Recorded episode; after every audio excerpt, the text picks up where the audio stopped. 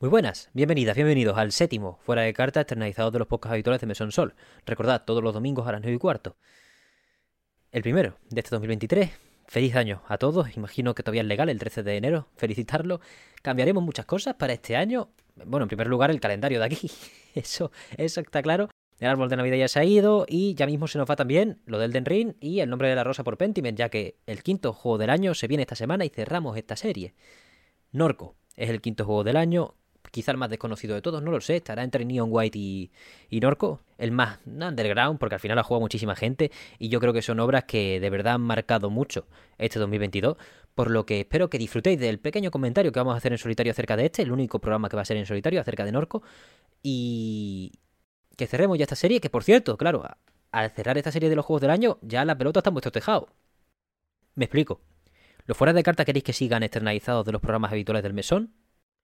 Porque claro, esto nació porque íbamos a hablar, íbamos a hablar en profundidad de los mejores lanzamientos y entonces queríamos, bueno, yo quería más bien, pues programas aislados totalmente de la actualidad, que se puedan disfrutar en cualquier momento de la historia de la humanidad, porque al final la intención era hacer programas que eh, se pudieran disfrutar en cualquier momento y que no tuvieran noticias y cosas desfasadas, entre comillas, pues dentro de los mismos. Por ello, pregunto, ahora que vamos a volver a hablar de actualidad, ¿queréis que vuelva al fuera de carta dentro del podcast, lo queréis semanalmente como tenemos ahora, ustedes mandáis al fin y al cabo. Y además, no hay prisa, porque puede que los dos próximos programas tampoco tengan fuera de carta, porque aunque no sean juegos del año, pues que tienen la suficiente entidad, o quiero que tomen el suficiente tiempo, como para ni siquiera molestarnos por la actualidad de la semana. Por ello, quizá hay dos fuera de carta más y llegamos al noveno antes de que toméis ustedes una decisión, porque al final, lo dicho, está en vuestro tejado. Y pasamos a lo que es ni más ni menos, el fuera de carta puro y duro, destilado ametralladora de noticias de todo lo que ha pasado esta semana, un poquito más porque llevamos un tiempo sin hacerla,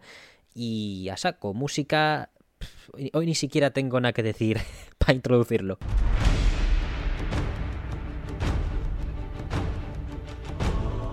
Fuera de carta, tenemos. Vamos primero con un bloque de Xbox que nos dejó el sindicato de videojuegos más grande de Estados Unidos, pues se formó hace unas semanas una agrupación de más de 300 testers de Cerimax, la empresa matriz de Bethesda, en una situación de extremadamente positiva mayoría y facilidades absolutas por parte de Microsoft. Luego tenemos para esta quincena en el Game Pass tres juegazos de categoría: Motres Hunter Rise el 20 de enero, que es el mismo día que sale en PS4, y Persona 3 Portable junto a Persona 4 Golden para un día antes. Destacamos de lo que se nos van Paperazzi, Nobody Saves the World y Danganronpa Trigger Happy Havoc. Por último, en este bloque tenemos una cita con la historia. Anotad en vuestros calendarios una cita para el 25 de enero, pues tendremos el Developers para baja direct de Xbox y Bethesda, en el que ya nos han confirmado que tendremos vistazos desde dentro a Redfall, Forza Motorsport, Minecraft Legends y lo próximo de The Elder Scrolls Online. Starfield no estará ya que tendrá un evento de este estilo en exclusiva para sí mismo pronto y también se guardan algunos misterios para esta cita ya fechada. En la página alemana de Xbox puede que por error han profundizado un poco más diciendo que tendremos fecha tanto de Forza Motorsport como de Redfall. En cuanto a Sony cabe destacar su aparición en el CES, el Consumer Electronic Show en la Vega, pues allí hablaron de cómo PS5 ha pasado los 30 millones de unidades vendidas y también presentaron su propio mando para personas con discapacidades, casando con esos numerosísimos y súper agradecidos ajustes de accesibilidad que tuvieron sus dos últimos lanzamientos, God of War Ragnarok y The Last of Us Parte 1. Con Project Leonardo como nombre en clave, solo sabemos su aspecto de la mano de un artículo en el blog de PlayStation sobre su funcionamiento, cuyo enlace os dejamos en la descripción de este programa para que consultéis. De Nintendo no tenemos nada excepto la noticia más importante de la semana. Ha sido lanzada la versión 1.2.0 de Bayonetta 3, con bastantes cambios según las notas del parche. Mucha gente está hablando de cómo ha mejorado a Viola.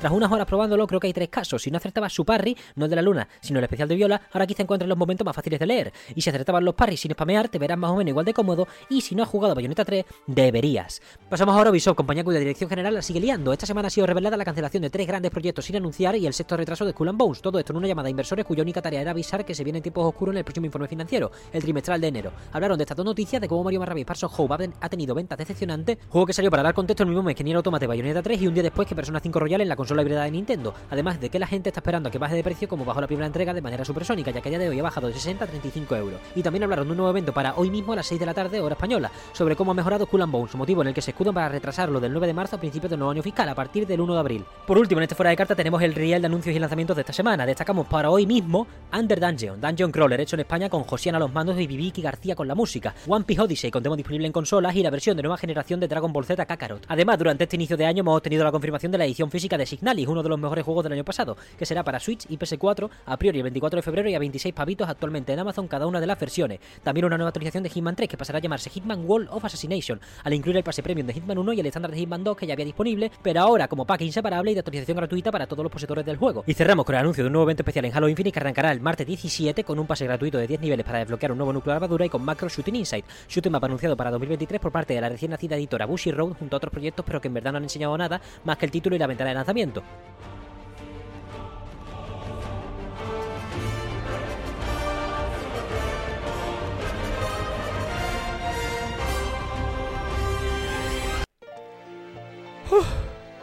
Pues hasta aquí el fuera de carta de esta semana. Hemos visto hasta el micro de la tensión que estaba mientras hablaba. En fin, muchísimas gracias por estar ahí. Una semana más. Nos vemos este domingo con Norco, cerrando por fin la saga de los juegos del año. Cinco semanas a saco, pues sacando nuestros favoritos de este año. También os tengo que hablar de las votaciones de los miembros del mesón. Quiero decir, de todos los invitados del mesón que han votado en un pequeño cuestionario acerca de su lanzamiento favorito. Eso lo hablaremos dentro de un par de semanas como muy tarde.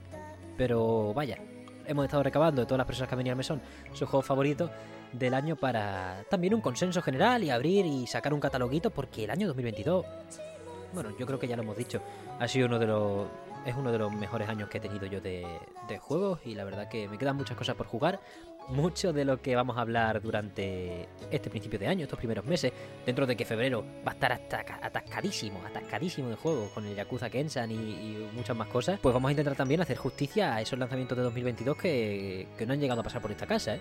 que, no, que, no son tanto, porque al final, aunque no los haya jugado yo, sí han venido muchos grandes lanzamientos por parte de invitados excepcionales. Por si no hemos dejado algo, véase Signalis, Immortality, que yo, Immortality yo me, yo me lo he jugado y no, no lo hemos tratado en esta casa.